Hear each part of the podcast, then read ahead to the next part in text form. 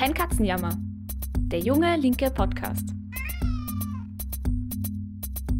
Hallo und herzlich willkommen bei einer brandneuen Folge von Kein Katzenjammer, der junge linke Podcast. Ich bin Flora Petrik und bei Kein Katzenjammer diskutieren wir jede Woche das aktuelle politische Geschehen und widmen uns einem Thema, das uns gerade bewegt. Der Podcast wird gemacht von den Jungen Linken. Wir sind eine unabhängige Jugendorganisation, die in ganz Österreich am Aufbau einer starken Linken arbeitet. Unser Podcast Kein Katzenjammer richtet sich an alle, die politisch interessiert sind oder es noch werden wollen.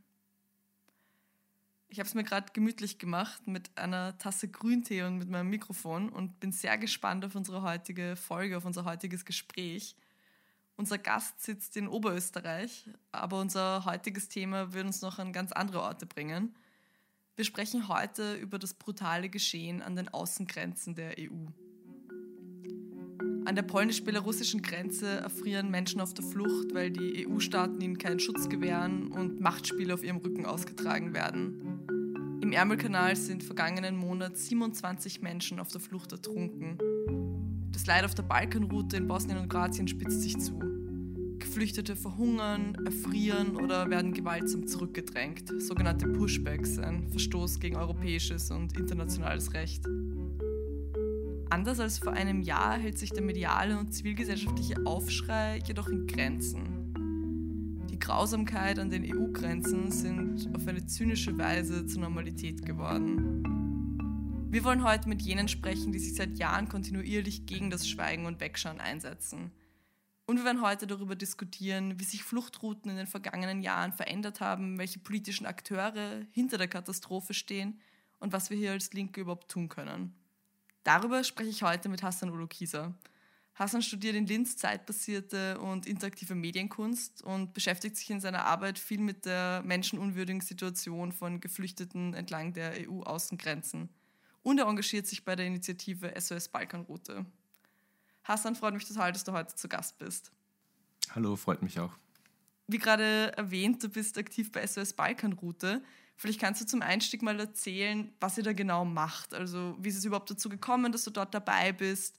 Was sind vielleicht auch so deine Eindrücke? Was für Eindrücke bekommt man denn vom Grenzregime Europa, wenn man vor Ort aushilft? Und haben sich hier Dinge vielleicht auch in den letzten Jahren geändert, also seit du eben dort begonnen hast? Ähm, ja, hallo, erstmal danke für die Einladung. Ähm, wie es angefangen hat, ähm, das hat angefangen eigentlich mit einem Anruf von einem guten Freund von ähm, Pero, auch bekannt als Kidpacks. Ähm, er ist Rapper in Wien und hat eigentlich die Initiative gestartet. Ähm, er hat mich gefragt, ob ich mal mitfahren möchte und die Situation vor Ort dokumentieren mit meinem Fotoapparat. Und ähm, so bin ich irgendwie dazugestoßen und mittlerweile war ich jetzt seit 2019 viermal dabei und habe ähm, sehr viele Eindrücke einfangen können von unterschiedlichsten Orten, ähm, neben der Grenze auch äh, Zentralbosnien und ähm, habe auch Einblicke in die Arbeit von SOS Balkanroute bekommen. Also ähm, grundsätzlich hat sich da auch einiges getan. Also man hat ähm, anfangs äh, sehr stark auf ähm, Freiwilligenhilfe aus Österreich und Deutschland gesetzt. Ähm, jetzt kann man beobachten, dass sich der ähm, Fokus vor allem auf die Unterstützung der lokalen Initiativen ähm, gewendet hat. Also ähm, man kann sagen, dass derzeit 4.000 bis 5.000 Menschen im Kanton Unasana wohnen, die ohne ähm, Versorgung sind oder nur teilweise ohne Versorgung sind. Und diese Menschen ähm, werden unterstützt von ähm, unterschiedlichsten privaten und äh, lokalen Initiativen. Und da versuchen wir eine vermittelnde Rolle einzunehmen einerseits und andererseits auch äh, Netzwerkarbeit zu machen. Also konkret bekommen die Menschen mhm. Essenspakete, ähm, Spenden, die jetzt auch äh, in verschiedenen Intervallen auch in Österreich gesammelt werden. Ähm, es wird versucht, ähm, elementare Bedürfnisse zu decken Decken, also seien es eben Schlafsäcke. Ähm, derzeit ist ganz krass, was zum Beispiel Krätze und äh, ähnliche Vorfälle angeht und da versuchen eben ähm, Kolleginnen und Kollegen beispielsweise mit so Campduschen auszuhelfen und äh, Krätzesalben aufzustellen und zu organisieren und da nimmt vor allem SOS Balkanroute eine vermittelnde Rolle ein. Ja, danke für den Einblick in, in eure Arbeit und ich, ich glaube, da unterscheidet sich echt nochmal der Eindruck, den man ähm, ja vor Ort bekommt von dem, was auch in den Medien dann tatsächlich irgendwie gezeigt, erzählt, berichtet wird, welche, welche Bilder überhaupt irgendwie durchkommen. in den letzten Wochen ist es ja schon immer wieder zu Schlagzeilen im Zusammenhang mit Flucht gekommen. Da war meinem Eindruck nach besonders die Situation an der polnisch-belarussischen Grenze Thema, also dass dort Geflüchtete einfach frieren, erfrieren, weil sie die EU-Staaten nicht aufnehmen. Dann gab es noch diesen tragischen ja, Zusammenstoßunfall im Ärmelkanal, ähm, wo Menschen auf der Flucht ertrunken sind. Und mein Eindruck ist, dass das schon so ungewohnte Bilder auch sind. Also lang waren es ja die Lager, die Flüchtlingslager wie Moria im Süden oder eben grausame Tode im Mittelmeer, die man dann verbunden hat mit so der europäischen Asylpolitik. Hat sich da jetzt ein Brennpunkt verschoben? Hat sich der Fokus verschoben? Und wenn ja, warum hat sich das so verändert? Wo sich da diese grausamen Szenen abspielen in den letzten Jahren? Mm, ich würde eigentlich nicht von Verschiebung per se sprechen, sondern dass halt einfach die Brandherde unter Anführungszeichen mehr geworden sind. Also man kann auf jeden Fall beobachten, dass ähm, militärische Aufrüstung und ähm, Grenzüberwachung ähm, sehr stark oder sehr viel Kohle reinfließt und andererseits ähm, die Organisationen, die für die Versorgung und Unterbringung zuständig sind, ähm, teilweise ausgehungert werden, teilweise auch ähm, fragwürdige Ausgaben Ausgaben oder halt ähm, nicht ganz transparente Aus, äh, Ausgaben haben. Also da sind wir oft in Bosnien äh, beispielsweise darauf gestoßen. Also vor allem Lokalpolitikerinnen beschweren sich, ähm, dass halt eben Gelder, die eigentlich ähm, sozusagen allen zugute kommen sollten, um die Infrastruktur zu erhalten, werden dann beispielsweise ähm, in unterschiedlichsten Konstellationen ähm, fallen weg oder äh, verschwinden. Also es gibt sehr, sehr viele äh, Problemstellungen, was halt die Finanzierung einerseits angeht.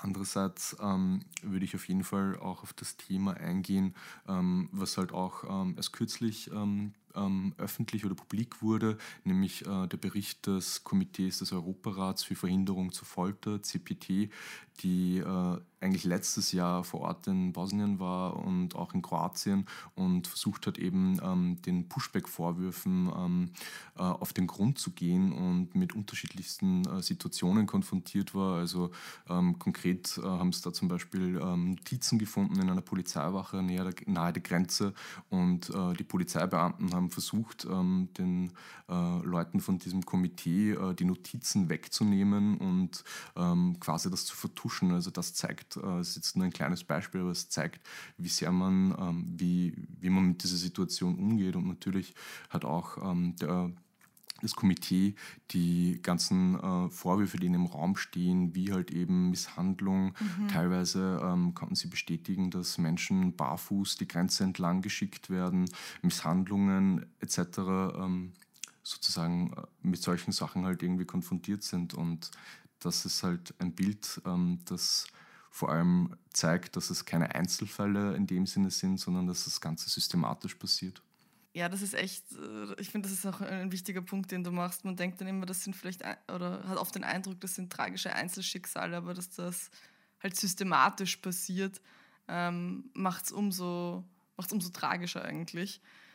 Ähm, jetzt sind wir eh schon da direkt beim, beim Geschehen vor Ort.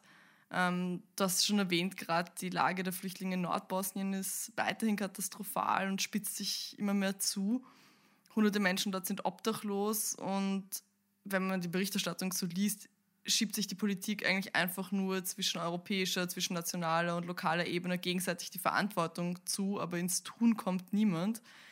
Was ist denn die aktuelle Situation vor Ort? Was passiert da auch politisch? Um ähm, die Situation besser begreifen zu können, ähm, muss man natürlich auch ähm, eben die Ausgangsbedingungen näher betrachten. Bosnien ist ein sehr stark föderatives System. Es gibt viele ähm, Verwaltungsebenen. Es ist auch so, dass Bosnien ähm, über Kantone und Distrikte verfügt. Also das kann man ruhig vergleichen mit Ländern und Gemeinden bei uns. Ähm, man muss dann natürlich auch unweigerlich an unterschiedliche Landesfürstinnen und Fürsten denken. Ähm, das ist in Bosnien sehr ähnlich. Also das schlägt sich auch sehr stark auf die Gesetzgebung auch nieder und den Umgang, ähm, vor allem was die was den Umgang mit Geflüchteten angeht. Ähm, es gibt auch die spezielle Situation mit der Serbischen Republik. Es ist nämlich so, dass ähm, die Republika Srpska auch quasi Pushback-Aktionen im Land betreibt. Also ähm, es gibt vermehrt Berichte davon, dass Menschen auch eben äh, an den angrenzenden Kanton, im Kanton Unasana, ausgesetzt werden. Der Kanton Unasana übernimmt hier eine sehr spezielle Rolle, da der Kanton direkt an der kroatischen Grenze liegt, ist auch quasi eine Dreh- und Angelscheibe der Fluchtbewegungen. Das führt natürlich zu unterschiedlichen Konfliktfeldern und man muss auch mal kurz festhalten, dass halt bei 3,3 Millionen Einwohnern rund die Arbeitslosigkeit bei 30 Prozent liegt und die Jugendarbeitslosigkeit bei fast rund 70 Prozent ähm, hinsichtlich dessen, dass halt eben die Armen gegen die Armen ausgespielt werden, würde ich mal jetzt sagen. Und ähm, das mündet halt ähm, in Formen von äh, Formierungen von Bürgerwehren. Ähm, wir waren auch mit unterschiedlichsten äh, Situationen konfrontiert, wie wir auch vor Ort waren. Also konkret kann ich da eine ähm, ein Erlebnis schildern, das ähm, uns äh, nahe der Grenze zu Kroatien passiert ist. Da waren wir in einer Region, wo halt eigentlich ähm, sehr stark ähm, Familien ähm, in Abbruchhäusern ähm, quasi gelebt haben und ähm, wir sind dann von ähm, mehreren Personen angesprochen worden, was wir hier machen und was das soll. Und ähm, eine Person hat dann uns gedroht, dass sie unsere Autos anzünden wird und ähm, hat dann auch gemeint, dass wir froh sein sollen, dass ähm, er seine Schrotflinte jetzt nicht dabei hat. Und ähm, wenn wir mit ähm, dieser Gewalt konfrontiert sind, dann ist es natürlich nur ein kleiner Ausschnitt. Und äh, da denkt man sich natürlich auch, ähm, wie das sein muss, wenn man tagtäglich mit dieser Gewalt konfrontiert ist, die ja auf mannigfaltigen Ebenen ähm, sozusagen passiert, also von staatlicher Ebene, von, äh, von dem Grenzregime, von ähm, eben der prekären Ausgangslage, was halt ähm, die ökonomische Lage betrifft Genau, und was mir auch wichtig ist zu erwähnen, ist ähm, im Gespräch mit äh, unterschiedlichsten Lokalpolitikerinnen, also sei es der Bürgermeister von Bihać, sei es der Premierminister vom Kanton Unasana, die ja auch ähm, sehr umstritten ähm, wahrgenommen werden, um es äh, milder zu formulieren, ähm, haben halt immer wieder beklagt, eben, dass äh, sie mit der Situation alleine gelassen werden. Und ähm, natürlich ähm, darf man halt die Interessen der jeweiligen Lokalakteurinnen nicht vergessen. Und da ähm, gleichzeitig halt ähm, das Konzept der Hilfe vor Ort ähm, zu propagieren, also gerade in Österreich oder im deutschsprachigen Raum, ist halt schon auch ein bisschen ein Hohn. Also das kriegen die Leute natürlich auch mit, dass ähm, von der sogenannten Hilfe vor Ort gesprochen wird, aber letztendlich ähm, weder die Geflüchteten noch die lokale Bevölkerung eigentlich ähm, irgendwas davon mitbekommt und seien es auch nur Krümel. Und ähm, da fragt man sich dann halt schon, wo auch das Geld sozusagen endet oder versiegt. Und ähm, das äh, birgt halt sehr, sehr viel an Potenzial, um die Situation halt eskalieren zu lassen. Und ähm, das tut es auch, halt auch in gewissen Formen. Also eben die Brände, die halt in Flüchtlingslagern ähm, entstehen, die kommen halt nicht von irgendwoher, sondern ähm, da wird schon sehr, sehr stark auch von ähm, Regierenden in den ähm, EU-Parlamenten und auch in den Ländern sozusagen, die ähm, mit allen Mitteln verhindern wollen, dass diese Menschen kommen, auch stark das Benzin sozusagen präpariert, würde ich mal sagen.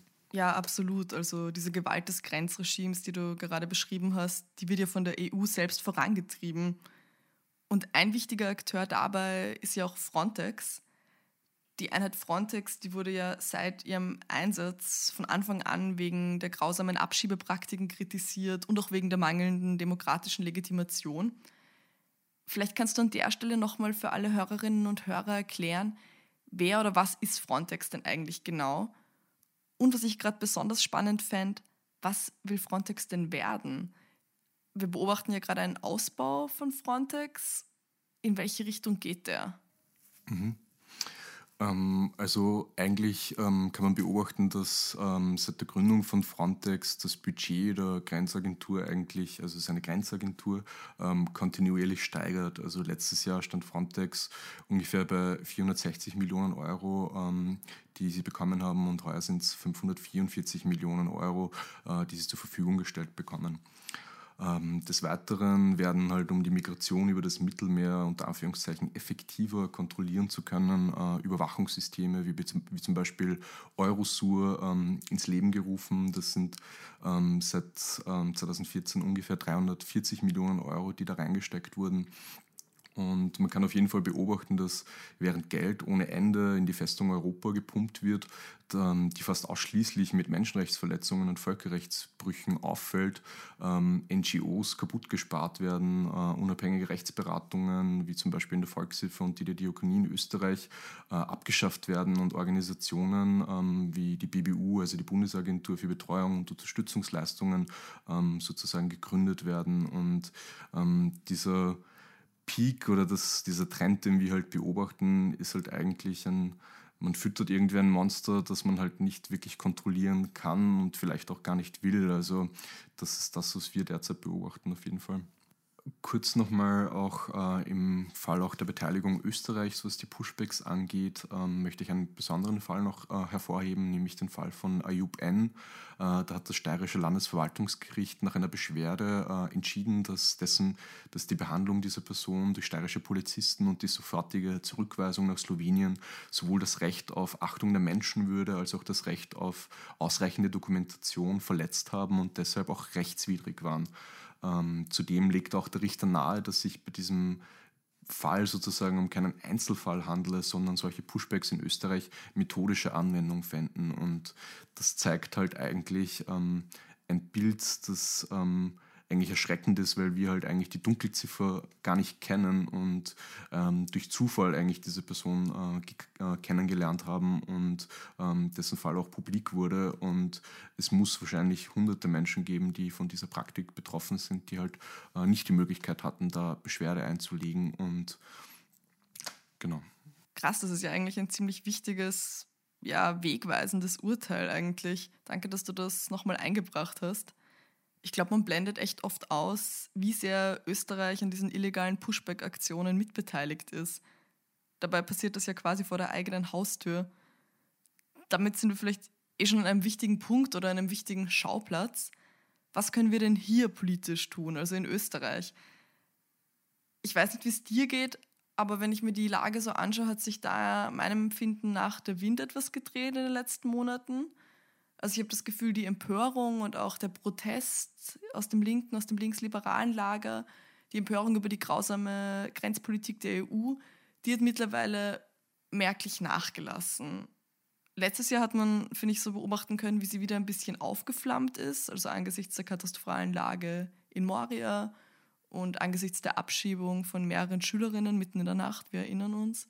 Jetzt sind die Reaktionen auf die Bilder von der polnisch-belarussischen Grenze, auf die Bilder aus Bosnien, ja, die Reaktionen sind relativ leise, würde ich sagen. Und irgendwie ist das eh auch verständlich. Jahrelang hat man sich jetzt aufgelehnt, demonstriert, hat die Flüchtlingspolitik der EU angeprangert.